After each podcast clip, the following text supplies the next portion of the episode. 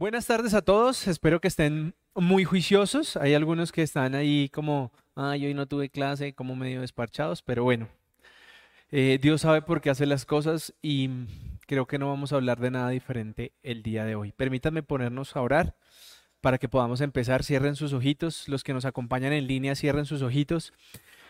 Padre Precioso, te damos gracias porque estamos con vida, porque para ti sea toda la gloria y toda la honra de todas las cosas que nos pasan, Señor.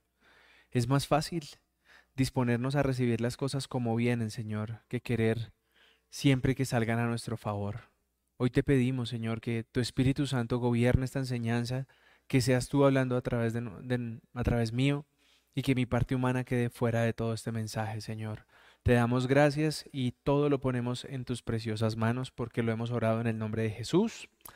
Amén. Bueno, bueno, bueno. Listo. Hoy les traje una enseñanza que se llama Dios, todo es para tu gloria, ¿cierto? Y yo quiero que eh, en este mensaje nosotros nos confrontemos un poquito porque em, normalmente en al pueblo cristiano le enseñan a darle la gloria a Dios cuando se le está reconociendo algo bueno, ¿cierto? Entonces cuando te dicen, uy, tocas muy bien el piano, gloria a Dios. Tocas muy bien la guitarra, entonces gloria a Dios. Y así fue que nos enseñamos, nos enseñaron, ¿cierto?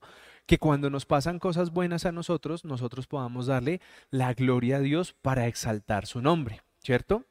Pero yo, yo quiero ser muy honesto y, y, reconocer que no todos siempre tenemos eh, la mejor semana, el mejor día, que podemos llegar a tener dificultades, ¿cierto? Y muchas veces en las dificultades nosotros comenzamos a pensar 800 mil cosas diferentes en darle la gloria a Dios, ¿cierto?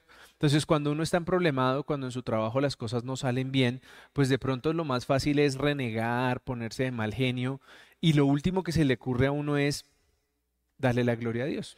Pero precisamente por eso, porque nosotros también como hijos de Dios podemos tener momentos difíciles, quise colocarle esta enseñanza, Dios, todo es para tu gloria. Y yo quiero que hagamos un recuento de lo que, de lo que hemos estado viviendo, ¿cierto? De lo que está pasando en este momento, en este 24 de julio del 2021. Eh, seguimos con una tendencia de contagios, eh, con unos temas de eh, eh, variantes que le llaman a este virus, en donde la gente pues se sigue contagiando, en donde algunas personas se están complicando respiratoriamente, en donde muchas personas están eh, cogiendo el virus y para la gloria de Dios no les da nada, pero a otros sí los complica bastante, ¿cierto? Y es una, es una situación que yo creo que a muchos nos tiene que confrontar porque no estamos exentos de que no le dé a nuestra esposa, a nuestro esposo, a nuestros padres, a nuestros hijos. Y, uno como creyente siempre debería pensar que, que esa situación va a salir bien, que esa situación nosotros la vamos a lograr solventar y que esa persona va a estar bien con nosotros. Y ese debería ser el deber ser, ¿cierto? Pero como yo también soy cristiano y soy humano, pues yo sé que muchos de nosotros hemos llegado a pensar, bueno, ¿y si esa situación no se resuelve tan favorable como siempre lo hablamos? Si no se resuelve en esa fe que nosotros siempre en teoría debemos tener, sino que alguien fallece. Si hoy, pues, por ejemplo, ahorita le decían a nuestro profesor de música que, que tuvo una calamidad y tuvo que irse de urgencias, es muy probable que de pronto alguien haya fallecido o que alguien se esté complicando o que alguien lo hayan tenido que pasar a una unidad de cuidados intensivos. Y yo quiero que hoy nosotros nos revisemos si nosotros estamos listos para esa vaina. Porque eh, es bueno recibir una enseñanza eh, para poder solucionar algo que tú estés viviendo. Pero mi enseñanza de hoy es, ¿tú estás listo para que un familiar tuyo muera? Para que de pronto ese papá que tiene COVID o esa mamá que tiene COVID o ese esposo que se contagia ahorita, ¿Tú estás listo para eso? Entonces tú dices, John, pero, pero, pero ¿de qué estás hablando? Yo vengo a la iglesia a salir anímico, a salir lleno de fe, lleno de esperanza, y tú estás diciendo que de pronto puedo perder a alguien que amo. Pues sí, esa es la verdad.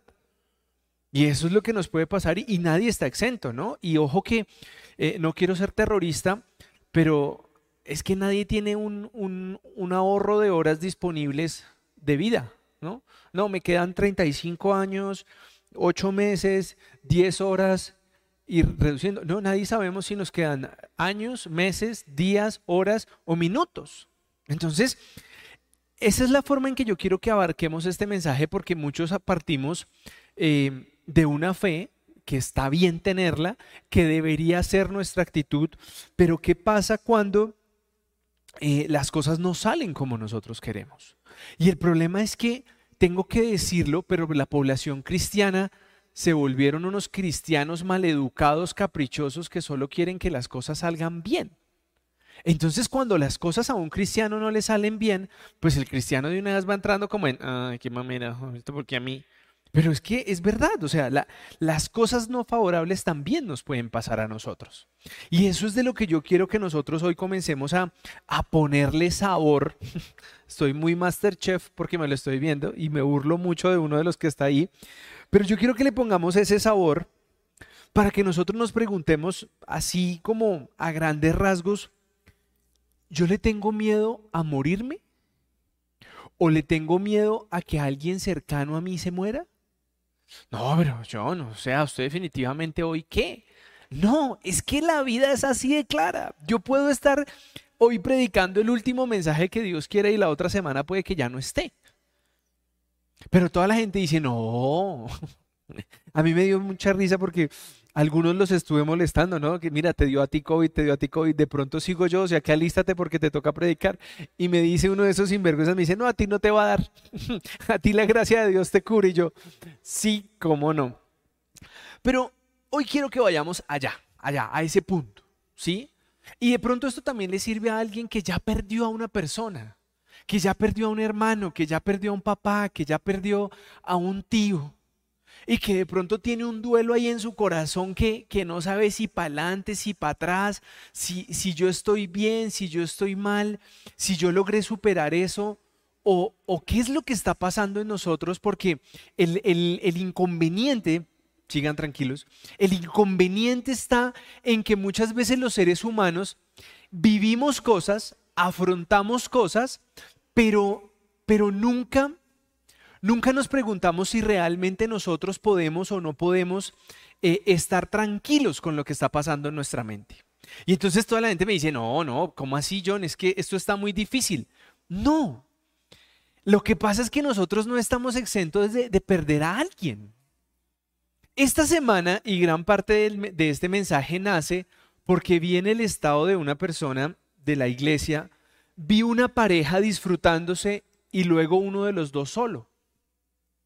Y yo decía, esa es una realidad que hoy la gente está intentando omitir. Y es que nosotros no tenemos un, banco de horas de vida disponible en el cual podamos decir, a mí me quedan cinco años o me quedan 20, sino que cualquiera de nosotros esta semana puede decir, chao, chao, adiós, y se acabó. ¿Cierto? Entonces yo quiero que hoy revisemos cómo es nuestra actitud frente a una situación difícil como perder a una persona que amamos. ¿Cierto? Y de pronto ustedes me van a decir, John, eh, mensaje muy fuerte, pero es que es una realidad. Y, y, olvídense solo del tema COVID, sino de cualquier otro de los temas o cualquier otra enfermedad, porque nadie está exento, ¿sí? ¿De acuerdo? Ahora, lo primero que yo quiero que tú te preguntes es, ¿tú te tienes miedo a la muerte? Algunos me dirán, sí, sí, yo le tengo mucho miedo a la muerte, tengo unos hijos pequeños, eh, dejaría a mi esposa, dejaría a mis padres. Ok, me parece muy, muy válido y muy razonable esos argumentos que tú me estás dando por los cuales tienes miedo, ¿cierto? Pero yo te pregunto, si tú crees que hay un Dios, que en el Dios que nosotros seguimos, que es un Padre bueno, que no va a desamparar a tu hijo, no va a desamparar a tu familia, ¿a qué le tienes miedo de morir? ¿Cierto? Porque nosotros creemos fielmente en que Dios es nuestro proveedor, en que Dios te ha dado las habilidades que tú estás utilizando en tu negocio, te ha dado los talentos, te ha dado la oportunidad de producir ese dinero y ha sido una bendición de Dios y creo que así lo reconocemos algunos, ¿cierto? Entonces, ¿qué pasaría si hoy no estás? Entonces algunos me van a decir, no, pues no me lo he preguntado. Pues yo quiero que tú te lo preguntes porque es que esto no es un mensaje de esos que ay, solo motivación, amor y paz. No, hoy es muy franco, hoy tenemos que todo es para la gloria de Dios. Pero ¿será que así lo sentimos? Ahora, lo que yo quiero transmitir con este mensaje es paz. Yo no quiero incomodarlos, yo no quiero sentir que ustedes le tengan miedo a la muerte, pero nosotros debemos recordar ciertas cosas que nos dice la Biblia para que nosotros podamos asumir una posición clara ante la muerte de un ser querido. Porque es que imaginarse solo el dolor que uno va a sentir porque alguien ya no está con uno, pues es algo muy fuerte, ¿cierto? Estamos hablando de que hay lágrimas y hay cosas que uno va a decir, wow, esto está muy difícil. Pero, pero, ¿qué nos dice la Biblia? ¿Qué nos dice Dios de lo que está pasando con nosotros? Porque es que hay veces la gente dice que, que el ser cristiano o el ser creyente te va a llevar así por un caminito derechito, jardín de rosas que nada pasa. Pero la verdad es que la muerte es un tema muy, muy palpable que tenemos que tenerlo conscientes. Y yo quiero que arranquemos recordando lo que nos dice la Biblia de qué es el amor de Dios, ¿sí? Porque es que muchas personas creemos que hay cosas buenas y que nosotros damos mucho amor, pero el origen del amor lo podemos ver en Primera de Juan, capítulo 4, versículo 10 de Reina Valera. Y dice, ¿en qué consiste el amor? No en que nosotros hayamos amado a Dios, sino que Él nos amó a nosotros y envió a su Hijo en propiciación por nuestros pecados. Entonces, aquí es donde nosotros tenemos que comenzar a mirar cuáles son nuestros miedos, porque una de las preguntas que yo le hacía ahorita es, ¿tienes miedo a morir? Y me dices, sí, sí tengo miedo a morir, John. Y de pronto alguna de las respuestas más crudas de ese tengo miedo a morir es, no sé para dónde, no sé dónde me voy. No sé si me va a quedar en un cajón que se me coman los gusanos y que me vaya a doler. O que vaya y sea cierto lo del infierno y que, me, dé mucho calorcito y yo no sé trabajar bajo el calor. Esa es la verdad. Porque yo le aseguro que cuando las personas están a, punto de morir, ¿ustedes creen que se preocupa que cuántos, cuánto es el saldo del banco? ¿O, eh, qué año era el modelo del carro en el que andaba? ¿O la marca? A esa persona no le interesa cinco, lo único que quiere saber es como, venga, ¿qué va a pasar conmigo? Ahora, Dios nos está diciendo que nos ama. Y ese es el primer mensaje que nosotros tenemos que venir, recordar y tenerlo claro. Ahora, muchas personas aquí entran en una confusión. Porque me pueden decir a mí como, ven John, tú estás hablando de que yo puedo llegar a tener una situación difícil en mi vida y si elegí ser cristiano o creyente y esto no me funcionó y finalmente voy a perder a un ser querido, pues entonces ¿de qué me sirve esto? ¿Cierto? Y ahí es donde algunos pueden llegar a decir, no, yo mejor creo en A, en B, en C y en cualquier otra cantidad de cosas. Pero la Biblia también nos coge y nos, esa duda no la, no la recoge y nos la lleva a otro lugar. Hechos 4:12. Y en ningún otro hay salvación porque no hay otro nombre bajo el cielo dado a los hombres en que podamos ser salvos. Y está hablando de Jesús. Entonces, lo que yo quiero que tú te logres revisar hoy es, un momento, aquí hay algo que es claro. Todo el que nace, muere. Y eso es regla básica, ¿sí o no? O sea, aquí el que me diga, no, yo, yo ya tengo el, el de la juventud, entonces, no. O sea, eso es un tema que va a pasar o ya sea de muy viejito o de diferentes cosas. Pero nosotros debemos de estar claros en que es un tema que puede pasar, que Dios nos ama y que no tenemos otra alternativa, ¿cierto? Ok, pero bueno, lo importante que yo quiero que ustedes revisen hoy es, muchos de nosotros tenemos un pasado no tan chévere. Algunos de nosotros teníamos una, vida loca, eh, algunos hábitos no tan, no tan favorables. Pero, ¿cómo te sientes tú mejor? ¿Te sientes mejor en este camino hoy en el que conoces de Dios, en el que tienes paz, en el que encuentras consuelo en una oración? ¿O realmente crees que esa vida anterior, donde algunos no llegábamos a la casa, en donde el alcohol era un refugio, es mejor? Porque yo le digo una cosa como creyente y es que muchas personas viven en un dilema si, si debía haberme metido o no debía haberme metido. Mejor hubiera seguido en mi vida loca o mejor me hubiera que vuelvo acá. Y yo quiero que ustedes lo logren entender porque es que el mundo tiende a confundirnos. ¿Sí?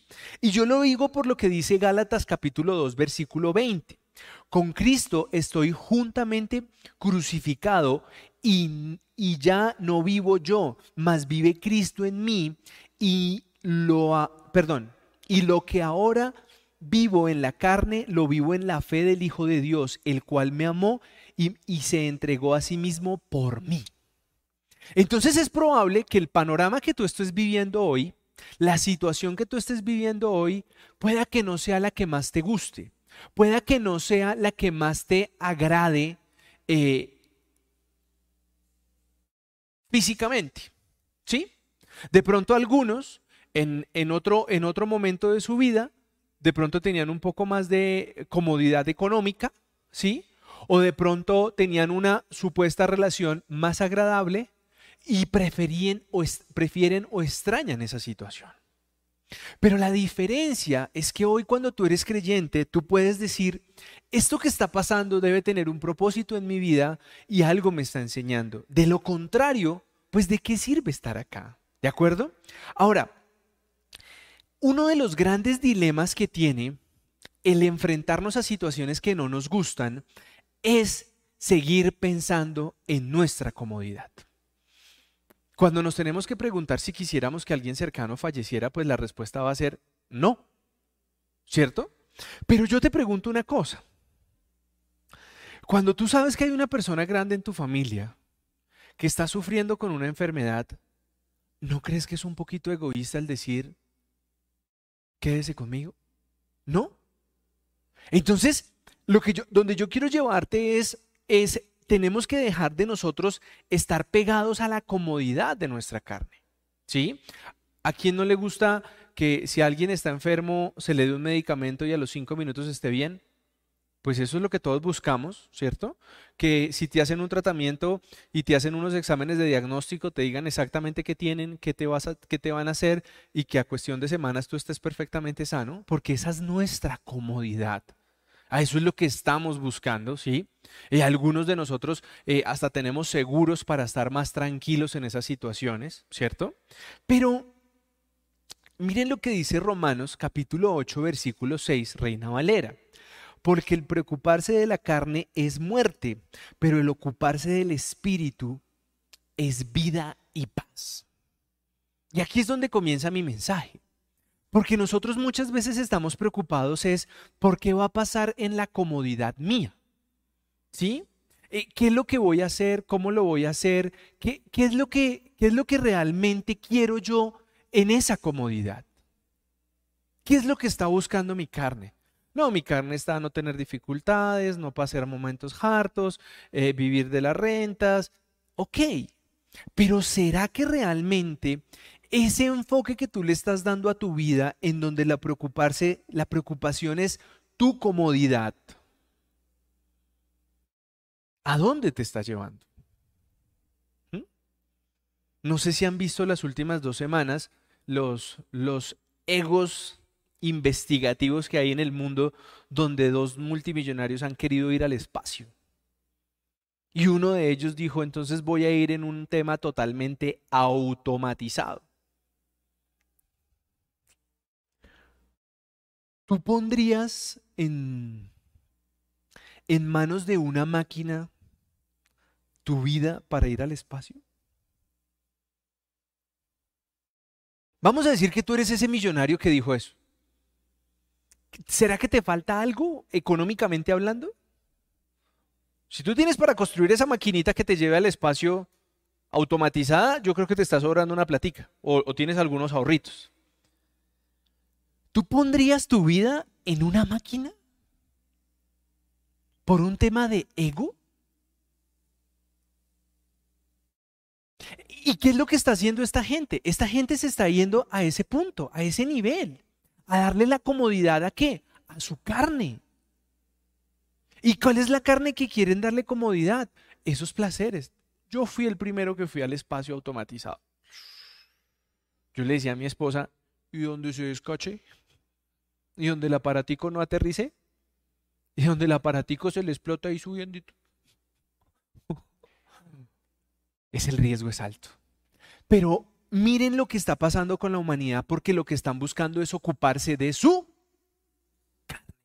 comodidad, de mi ego. ¿Y el espíritu? Eso no importa, eso pasa de moda, eso es obsoleto. Entonces, sí, esa es la realidad. Cuando nosotros estamos enfocados en ese punto, pues cuando hablamos de esos temas espirituales, si yo definitivamente me puedo condenar, no me puedo condenar, si puedo morir o no puedo morir, pues sí, hay miedos, hay bastantes miedos. Y lo importante es que nosotros debemos reconocer que tenemos miedo. Porque nosotros hay veces queremos seguir diciendo como, no, no pasa nada, todo está bien. No pasa nada, todo está bien. Hay un miedo entre nosotros de que es quien nos está dominando. Y para eso les traje Isaías 41:10. No tengas miedo porque yo estoy contigo. No desmayes porque yo soy tu Dios que, que te es, esfuerzo. Siempre te ayudaré, siempre te sustentaré con la diestra de mi justicia. Entonces, yo te pregunto, si, si hoy realmente tienes ese miedo, ¿cómo nos desprendemos de él? Dime tú qué tratamiento puedes llegar a hacer para, para que te quite el miedo. ¿Cómo puedes, ¿Cómo puedes quitarte el miedo de que te dé un virus? ¿Cómo puedes quitarte el miedo de que una variante que es 130% más contagiosa que la original llegue de nuevo a ti? No tenemos cómo. Dime dónde te aplican las vacunas para el miedo.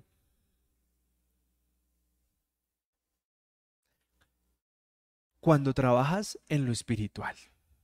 Pero si tú trabajas en tu carne, en tu comodidad, tú vas a estar lleno de miedos.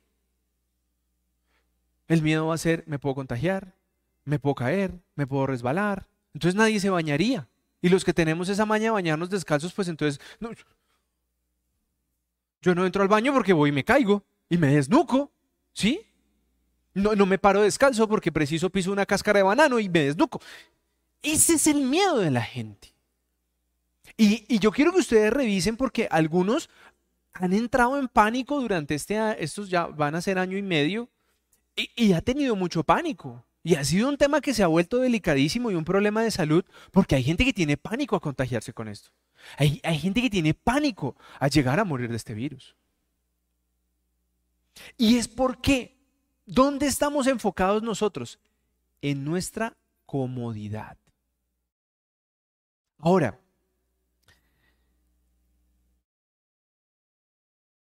¿qué pasa si nosotros realmente lográramos entender que vamos a tener que morir. Yo, no sé, de pronto alguno de ustedes me dicen, no, no, todavía me falta 30 años, 40. Eh, no, yo tengo comprado hasta el año 90. Pero es que nosotros debemos de partir de la base de en quién creemos. ¿Qué dice Juan capítulo 11, 25 al 26? Les dijo Jesús, yo soy la resurrección y la vida. El que cree en mí, aunque esté muerto, vivirá. Y todo aquel que vive y crea en mí, no morirá eternamente. Y miren lo que dice ahí la Biblia. Y de una vez pregunta, ¿crees esto? O sea, porque él ya sabía que lo que acaba de decir, todo el mundo le iba a decir como, este man está loco. Y es de las preguntas que nosotros debemos hoy entender en este mensaje y poder decir si yo creo en esto o no creo en esto. Porque de aquí parte nuestra vida cristiana. Si tú me dices, oh sí, Cristo, y me tatué Cristo, y le puse sticker al carro de Cristo, y la casa Cristo, y los estados Cristo, ¿tienes miedo a morir? Sí. Y entonces, compadre, ¿dónde quedó todos los estados de Cristo? ¿Y dónde quedó todos los cuadros de Cristo? ¿Y dónde quedó los stickers en el carro? ¿Dónde quedaron? Porque Jesús lo dijo claramente. Yo soy la resurrección y la vida. El que cree en mí, aunque esté muerto, vivirá. Y todo aquel que vive y cree en mí, no morirá eternamente. Entonces, yo, te digo algo que es muy duro y yo creo que es parte de mi mensaje de hoy porque eh, el pensamiento de muerte cuando se instaura en la mente de una persona, lo puede destruir. Lo puede destruir. Hace poco un hombre me contaba, afrontando su situación de COVID, que llegaron y le dijeron, no, es que hmm, estos días que vienen, estos días son los más graves de la situación que usted va a vivir. Y el hombre ese día se sentía mal.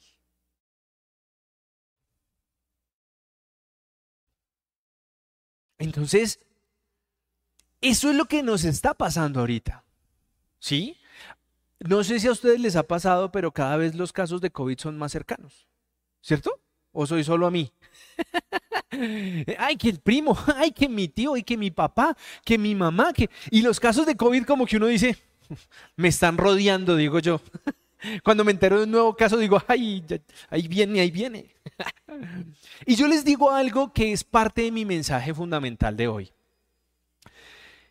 Nosotros no podemos estar exentos de que no nos pase nada. Esa es la realidad. Nos dicen, vacúnese, eh, revacúnese, eh, bueno, o dosis 1, dosis 2, entonces dosis única, eh, que no, que yo quiero la de mayor efectividad, yo quiero esta. Y entonces todo el mundo anda en una tendencia de, de como mitigar el riesgo. Está bien. Pero ¿qué pasa si definitivamente con vacuna o sin vacuna nos da y nos complicamos? Y ahí es donde yo quiero sacar a la gente de ese, ay, viejo, si nos va a dar, nos va a dar. ¿Cierto? Entonces, yo quiero decirlo, y, esta partecita es fuerte, ¿cierto? Filipenses 1.21 dice, porque para mí vivir es Cristo y morir es ganancia. Lo decía el apóstol. ¿Por qué? Porque mientras estaba vivo le servía a Cristo. Y si creemos en lo que creemos, al morir estamos con Cristo. Entonces, ahí está la ganancia. Pero si tú tienes ese miedo de que, no, mejor que no. Ese es mi mensaje que hoy confronta. Ese es el mensaje mío que hoy a todo el mundo.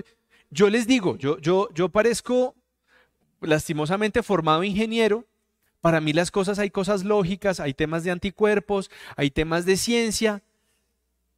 Pero yo decía, porque como creo que a mí no me ha dado, entonces imagínense uno llegar complicado a una clínica y le digan, ¿qué vacuna se aplicó? No, yo no creo en la vacuna, pero sálveme. Uy, yo decía, eso debe ser lo más loco del mundo, no llegar a una clínica de urgencias a decir que no cree en una vacuna, pero que sí cree que el médico lo va a salvar. Y yo, no vayamos a entrar en polémicas, pero uno debe ser diligente. Uno debe ser diligente. Y entonces yo dije, yo me vacuno. Y comencé a mi casa y todos ya están vacunados. Pero el tema aquí es que las estadísticas nos muestran que gente con vacuna y gente sin vacuna, chao, chao, adiós. Entonces la situación real es que cualquiera de nosotros podemos decir, chao, chao, adiós. Y ese es el punto en el que yo quiero que hoy estemos, locos. Porque a mí me parece tan, tan fuerte el tema de, de que alguien se vaya, pero yo te pregunto, ¿por qué? ¿Por qué es fuerte? Ahorita hablando en la mesa de producción, recordaba hace unos años en el cual falleció una abuelita mía. Y yo llegué y pues acompañé, respeté todo lo que quiso hacer mi mamá. Y entonces yo veía que la gente llegaba y lloraba y se descomponía. Y yo estaba así como estoy ahorita, yo como que... Y entonces en un momento creo que mi cara como de, de, de, insensible irritó a alguien. Y ese alguien se vino así conmigo como que, oiga, pero es que usted no siente. Y yo con un respeto y con un amor le dije, mira, yo te voy a decir algo.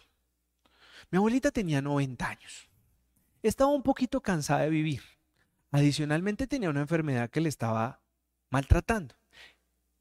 Y yo no tenía pendientes con ella, ¿sabes? Yo le hice la oración de fe. Y yo cada vez que me enteré que estaba enferma de algo, oré por su sanidad. Entonces, para mí, hoy ella está descansando en la presencia de Dios. Ahí está en que no tengo lágrimas y otros sí. Creo que esa persona todavía no me quiere mucho. Pero yo quiero que tú tengas esto claro hoy. Porque muchos le tenemos miedo a que una persona muera porque tenemos pendientes con alguien. Y ahorita hablábamos con otra persona que me decía, uy, es que mi papá es difícil. Y yo, bienvenida al club. Pero yo te pregunto una cosa, si tu papá está enfermo, ¿puedes llegar a tu casa? Ay, no. Si tu papá está enfermo, ¿puede llegar a tu casa? ¿Está tu casa abierta? ¿Disponible para atender a tu papá? ¿O todavía hay como, yo lo saludo, pero que lo perdone Dios? Y eso es lo que hoy nos hace tenerle un miedo a la muerte tenaz. Hay gente con una cantidad de pendientes.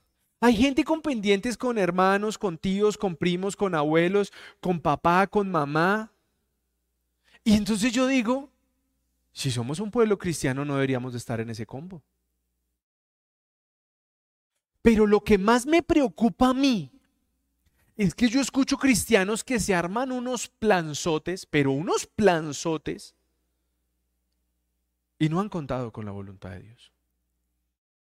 Entonces, hoy mi mensaje para que ustedes no se me asusten ni hay algunos que me están haciendo cara como de no.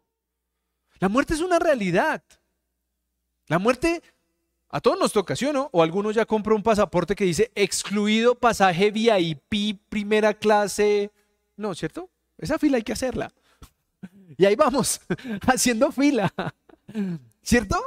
O alguno me dice, no, no, yo, sí, es la realidad, compañero. Tú naces y al minuto siguiente estás en la fila.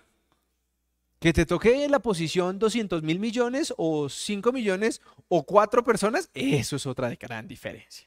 Pero eso es de lo que hoy yo quiero decir. Iglesia, eso es una realidad. Y hoy lo que yo quiero y quiero sembrar en sus corazones es que como es un tema tan latente, ¿cierto? Como es un tema tan vivo y como sabemos que este virus tiene unas cifras de mortalidad altas, yo hoy quiero que en sus corazones no hayan pendientes hacia esas personas que pueden llegar a faltar. Ahora, ay, no, yo no le cuento si alguien fallece. No, cuénteme, yo lo voy a acompañar, voy a orar por usted. Pero yo se lo estoy diciendo por experiencia. Por experiencia.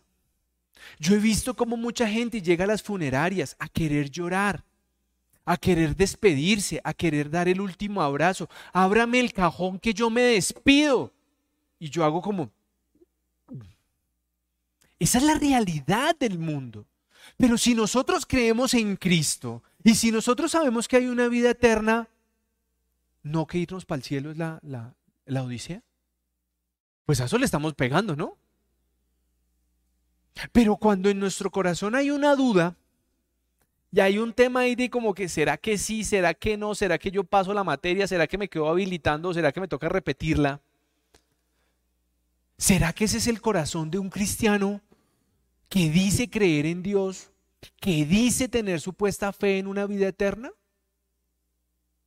Y eso es de lo que yo quiero que cada uno de nosotros digamos, compadre, puedo perder la materia. Y dirán, John, pero ¿y, por qué este tema como tan fuerte? Porque mis dos padres están enfermos, son grandes, no, no son unos polluelos de 20. Y yo me preguntaba, ¿y si fallecen? ¿Tengo pendientes? Y creo, hasta donde le sigo preguntando a Dios, que creo que estoy al día. No les guardo rencor. No comparto cosas que han hecho o cosas que hacen, pero yo no soy quien para juzgarlos. Y ese es el mensaje que yo quiero dejarte hoy en tu corazón. Tu relación con tus padres y no solo tus padres, con la gente cercana a ti, ¿está bien?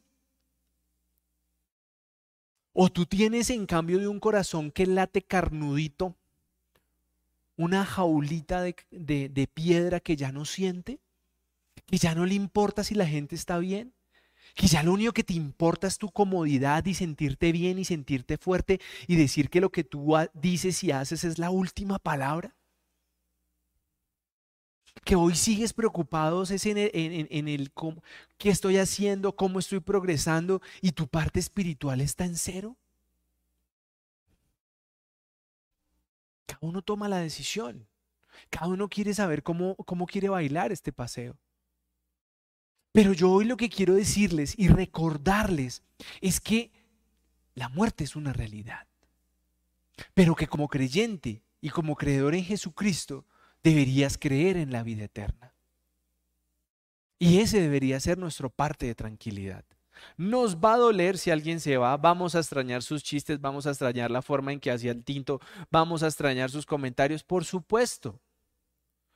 Pero que nuestro llanto sea porque vamos a extrañar a alguien y no porque tenemos pendientes con alguien. Que ese es mi gran mensaje. Porque finalmente, si la voluntad de Dios es que una persona fallece, pero va a su presencia, ese man ya la sacó del estadio. Pero los que quedamos aquí con los pendientes y con el rencor y con que, ah, tú no me hablabas y no, yo tampoco te hablaba y no, a ti, a, ti no te hablo, eh, no, tú me fallaste. Es tu corazón.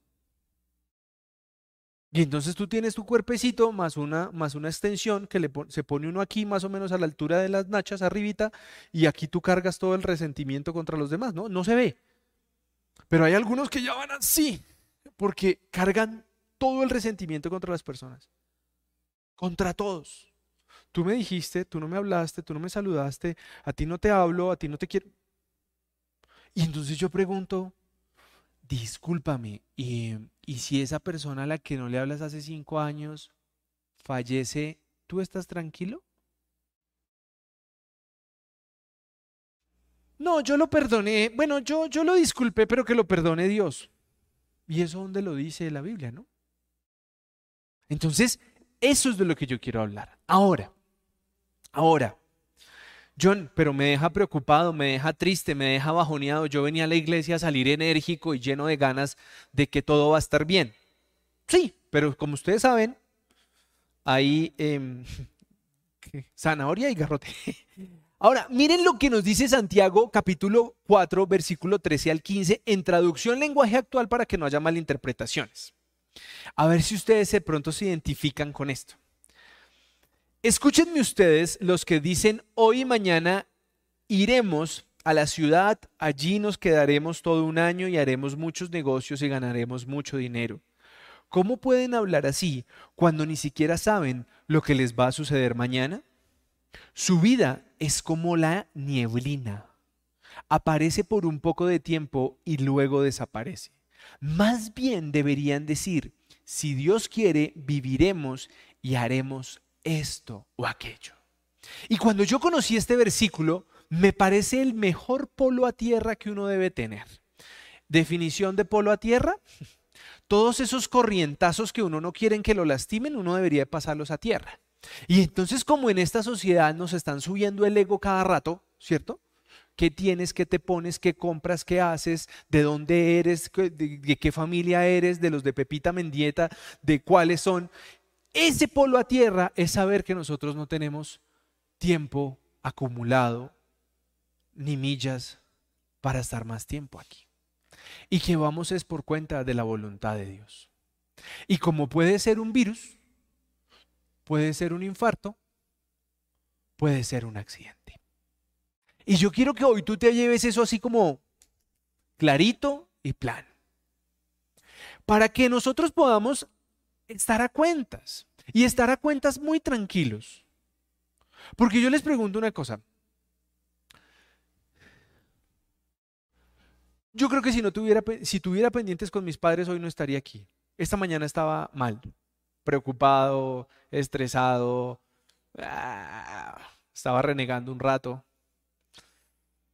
Y, la, estrategia que siempre les digo, yo, yo me encierro, yo me encierro, pongo la alabanza hasta, hasta que me echen del edificio y le digo al Señor, tú, tú, me consuelas porque ¿quién más? O sea, ¿a quién llamo?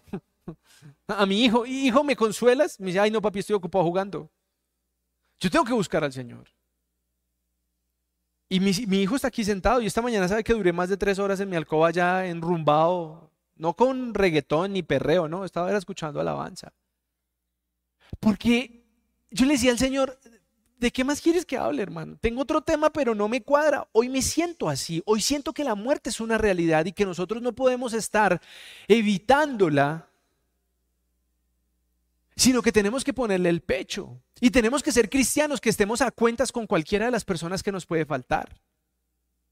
Esposa, hijos, padres, suegras. Porque nadie tiene, les decía ahorita al inicio, puede ser mi último servicio. Entonces yo quiero que ustedes hoy se vayan de aquí muy aplomados, con, con ese ego. Hoy quiero pincharles el ego.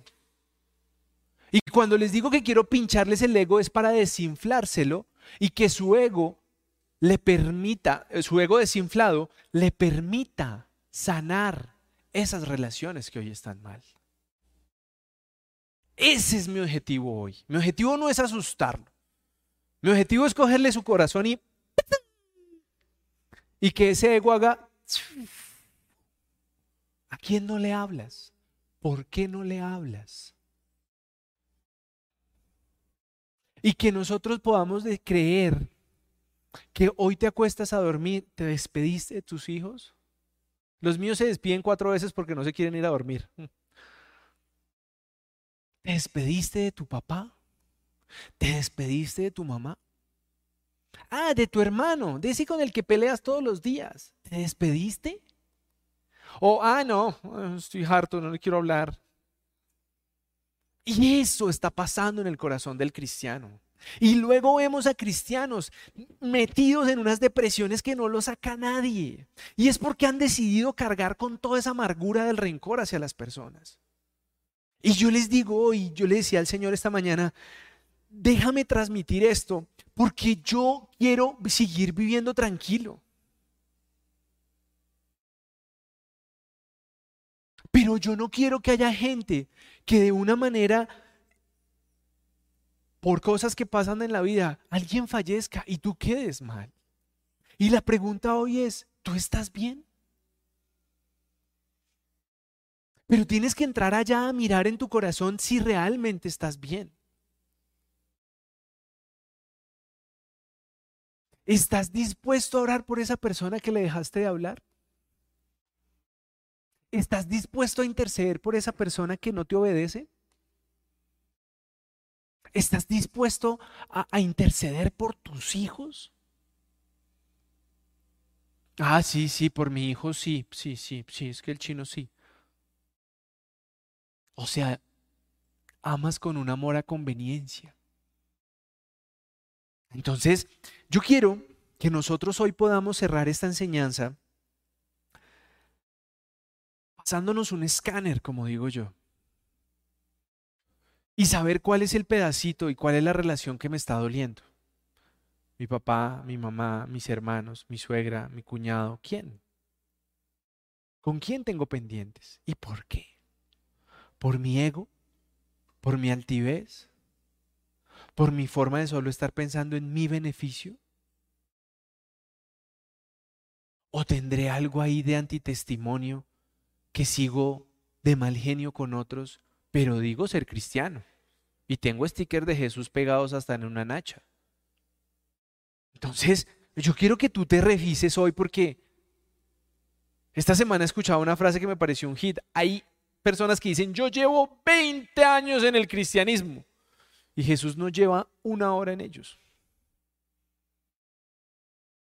Y la diferencia es total. Total. Entonces, John, pues me dejó loco. No, no. Miren lo que dice Salmo 55, versículos 16 al 18. En cuanto a mí, a Dios clamaré y Jehová me salvará. Tarde Mañana y a mediodía oraré y clamaré, y él oirá mi voz. Me rendiré, me rendirá en paz mi alma de la guerra contra mí, aunque contra mí haya muchos. Ahí nos está diciendo cuál es, cuál es la solución. Cuando nos vemos ahí perdidos en que la situación que estamos viviendo no va para ningún lado. Ahí está la solución. tarde, mañana y mediodía oraré y clamaré, y Él oirá mi voz. Pero muchos de nosotros solo acudimos a Dios cuando tenemos un problema. Muchos a Dios acudimos cuando la situación ya no las da. Cuando un médico sale y nos dice, humanamente no hay nada más que hacer, el tratamiento no funcionó, clínicamente no tenemos más alternativas. Ahí nos acordamos que existe Dios. Pero yo te pregunto, y lo escuchaba en un video muy sabroso que me mandaron esta semana, ¿por qué no te levantas en las mañanas y te tomas un vaso de gratitud y dices, Señor, gracias por este nuevo día? Gracias porque no amanecí en una unidad de cuidados intensivos. Gracias porque mi cuerpo no está en una lista de trasplantes. Los que me conocen que yo llevo más de 10 años en esta vaina saben que desde hace muchos años mis oraciones es, Señor, gracias porque no estamos en una unidad de cuidados intensivos. Gracias porque no necesitamos oxígeno, para, oxígeno artificial para respirar. Gracias porque no estoy en una lista de trasplante. Ha sido mi oración durante hace muchos años. Pero yo pregunto, hoy dices que eres cristiano, le tienes pánico al COVID, pero pánico. Y de pedirle protección a Dios, Cero. Entonces, yo lo que hoy quiero que tú te lleves de mí en este mensaje es, por favor, bajémonos de la nube de que vamos a llegar hasta los 80 años y que nunca nos va a pasar nada malo. Nos puede pasar. Pero qué rico. Y se los digo porque yo he estado así alguien fallece, es la voluntad de Dios, pero que yo no tenga pendientes con esa persona. Y esto eh, es una parte, un tema testimonial, como decía un, amigo. Mi hermano hace muchos años tuvo un cáncer linfático muy fuerte y él estaba hospitalizado ahí en la, en la Fundación Santa Fe. Y él y yo, como buenos hermanos, teníamos nuestras riñas, nuestras diferencias, nos llevábamos 11 años. Para mí esos eran dos generaciones un poquito incompatibles, pero ya en una relación de adultos teníamos una buena relación, una relación cordial, sin madrazos y demás, pero teníamos nuestras diferencias. Y un día, em, antes de que él falleciera, porque en teoría era un tratamiento del cual iba a salir bien, porque era un hombre creyente, y porque era un hijo de Dios también, convertido, bautizado, eh, que había dado su testimonio inicialmente, uno pensaría que era una recaída y que iba a volver a estar bien. Yo estaba haciendo una vuelta ahí en, Santa Bárbara y, y, yo estaba trabajando independiente en ese momento, no cumplía horario ni nada. Y algo, algo me llevaba, el mismo Espíritu Santo eh, me llevaba a decir, tu hermano está aquí al frente, visítalo. Y yo como que, pues sí, ¿no? Y me fui para allá. Y llegué, estaba en un cuarto de, observación, su, salud estaba un poco decaída. Y estábamos ahí.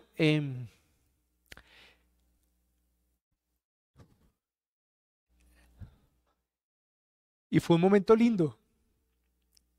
Sin yo saber que se iba a morir, le agradecí todo lo que había hecho por mí. Le pedí perdón por tantas embarradas que le hice. Y nos abrazamos y lloramos como buenos hermanos.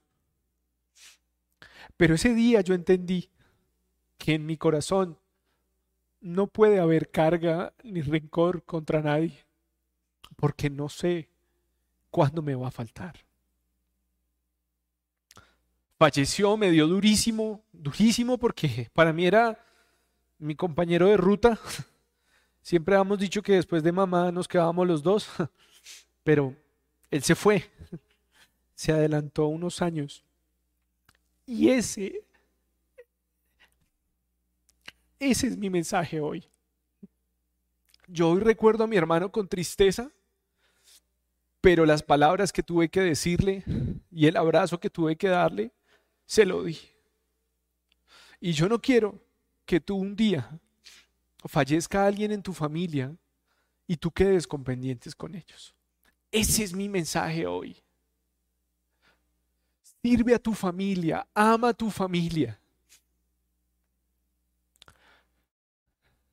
que, es que llegan a los 70 y se ponen tercos.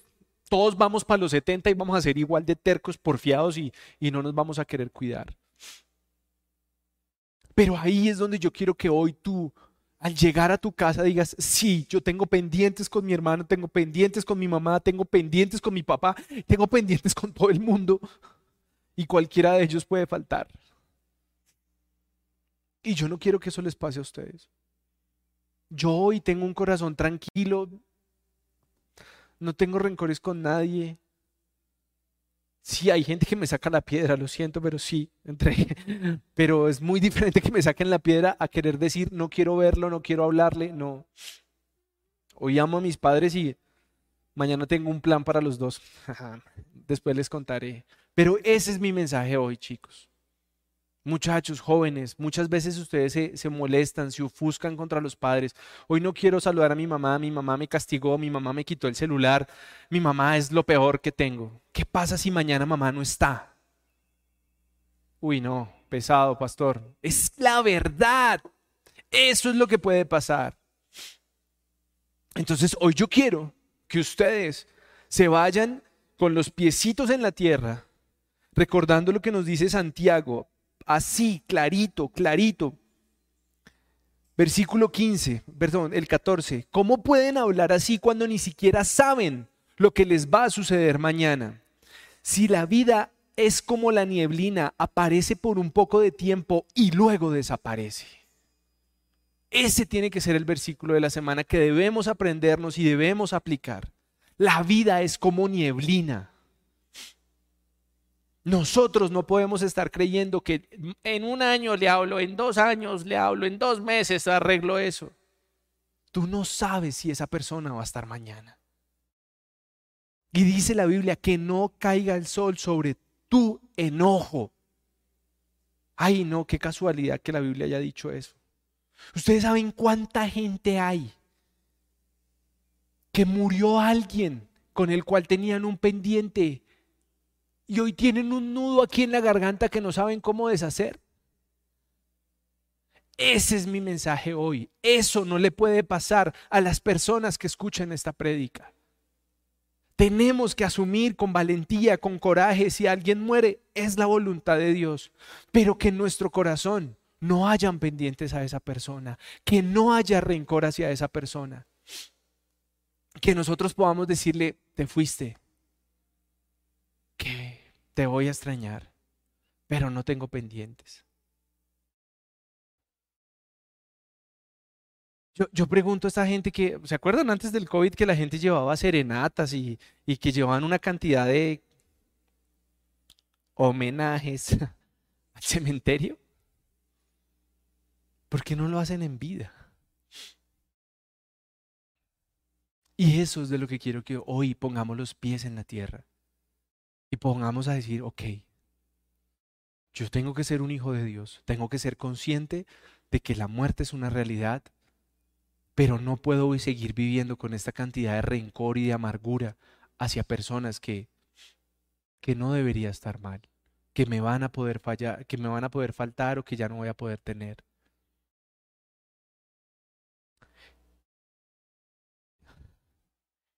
Y es verdad, y tengo que confesarlo,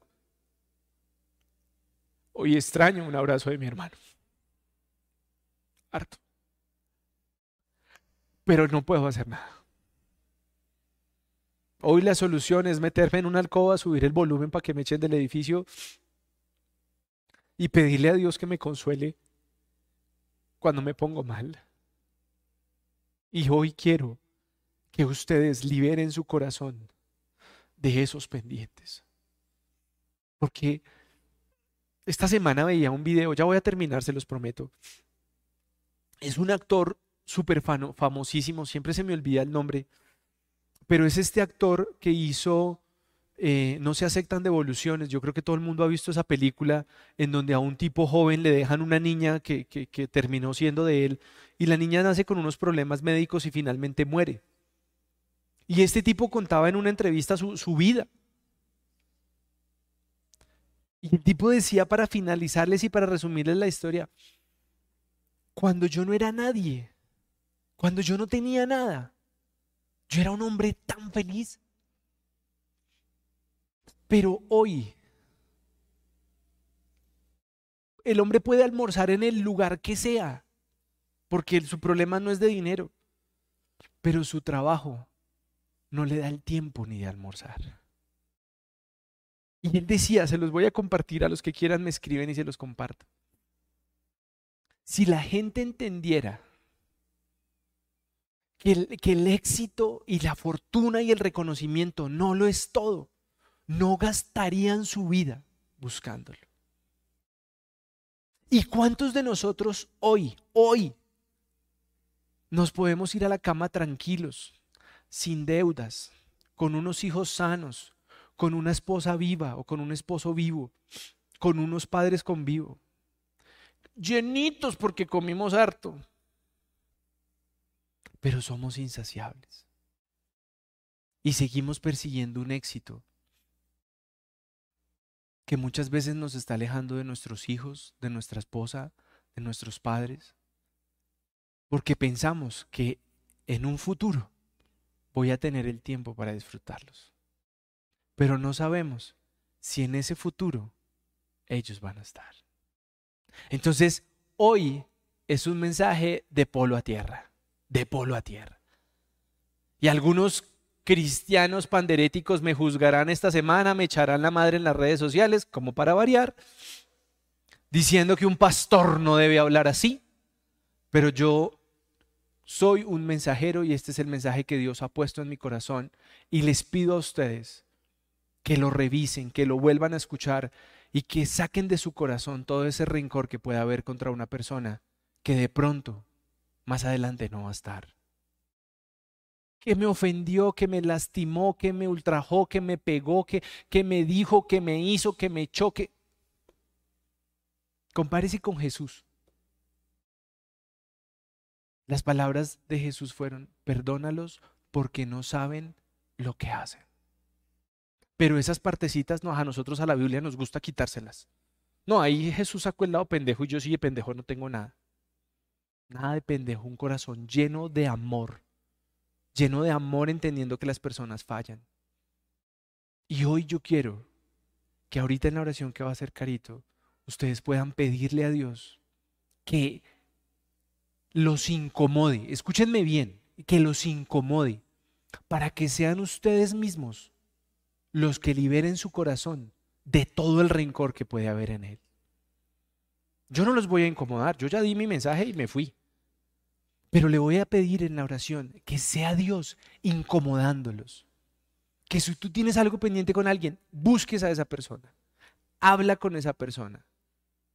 Si tienes que pedir perdón, pide perdón. Pero que tú seas libre de la amargura, del resentimiento y del rencor que esta sociedad nos ha hecho acumular en nuestro corazón. Amén. Pórtense bien.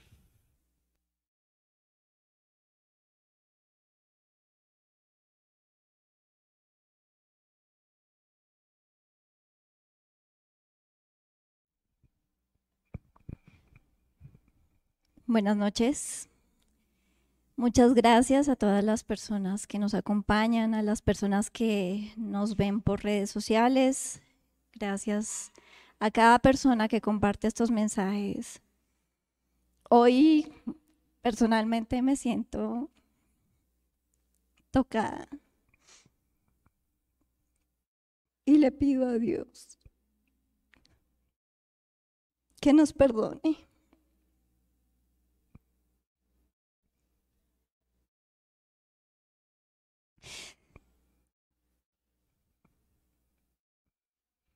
Disculpas.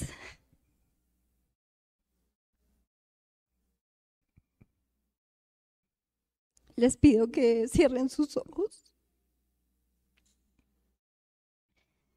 Que pongan en manos de Dios esos sentimientos que están tocando su corazón. Esos sentimientos de falta de perdón, esos sentimientos que contaminan nuestra alma. Señor, yo hoy te pido que liberes cada corazón.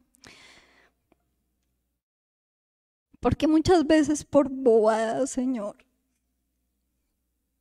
dejamos de hablar con personas que amamos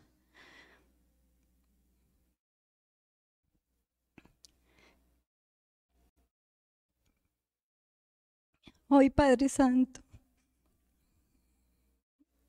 personalmente, Señor, te pido que liberes mi corazón libera el corazón de cada persona que está viendo este mensaje.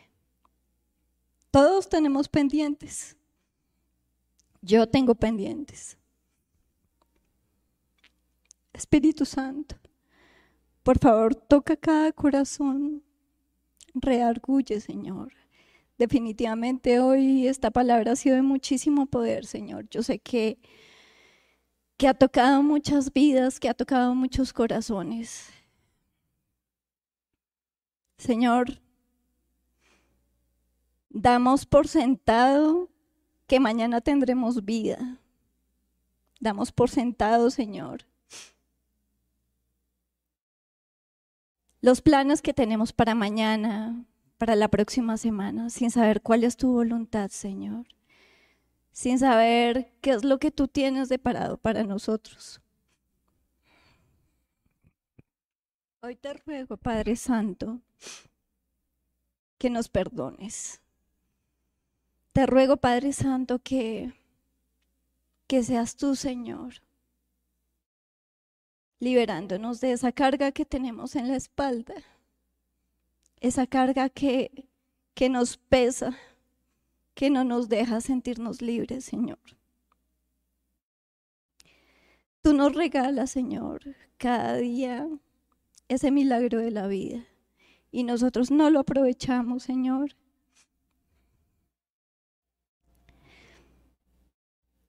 Padre Santo, en esta tarde, en esta noche, Señor,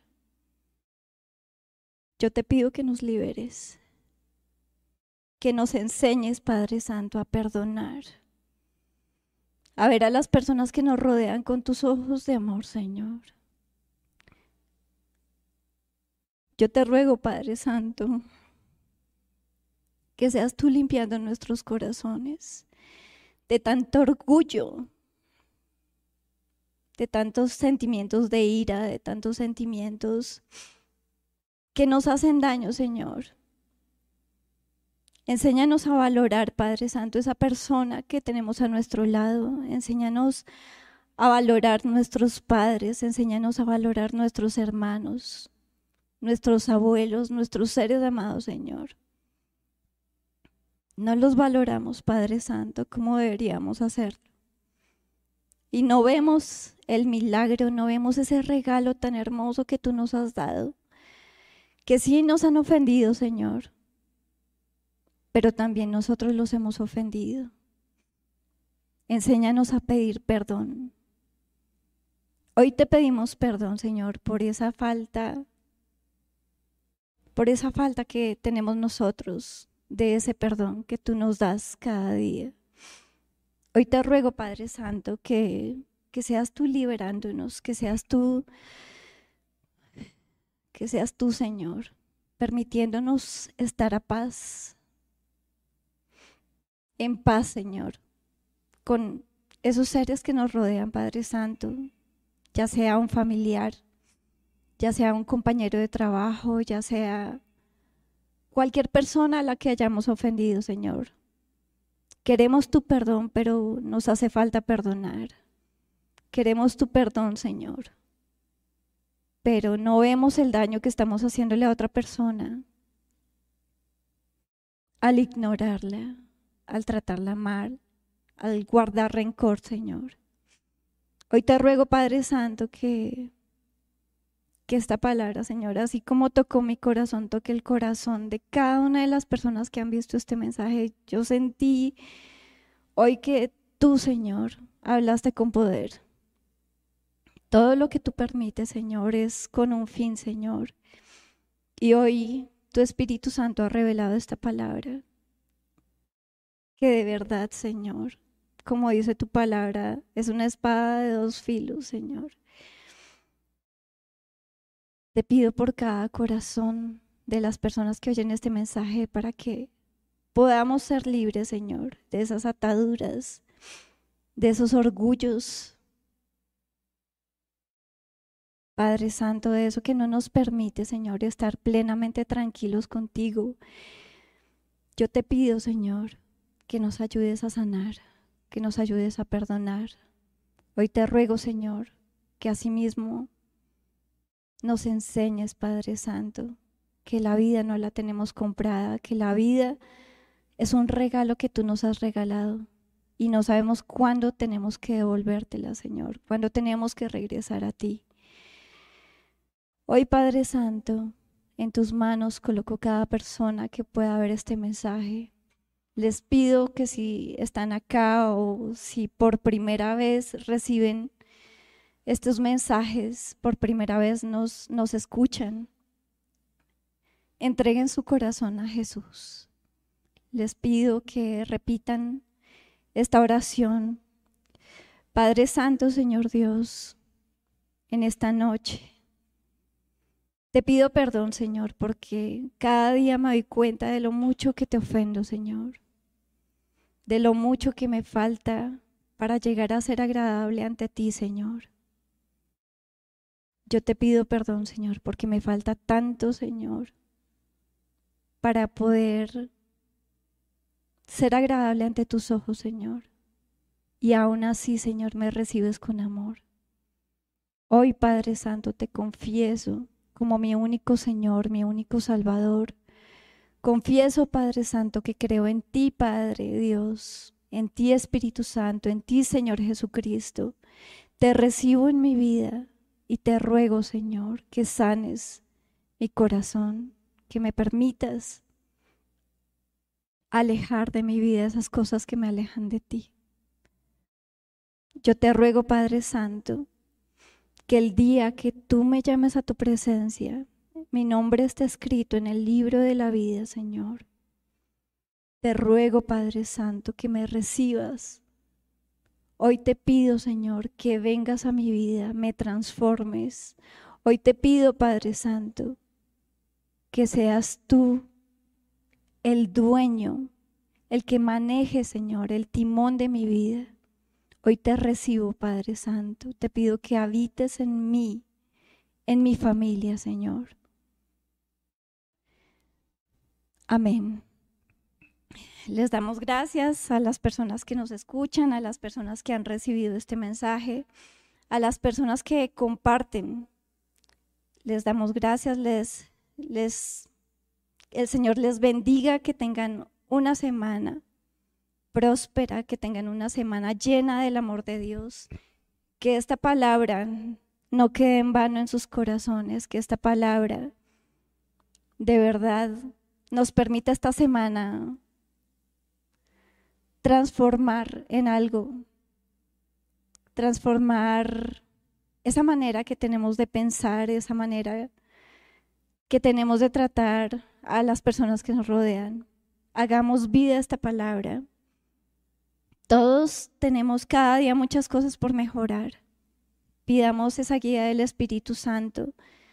Hoy deseo que el Señor les bendiga, que, que el Señor les acompañe y espero de verdad que, que esta palabra siga tocando muchos corazones. Feliz noche, que estén muy bien.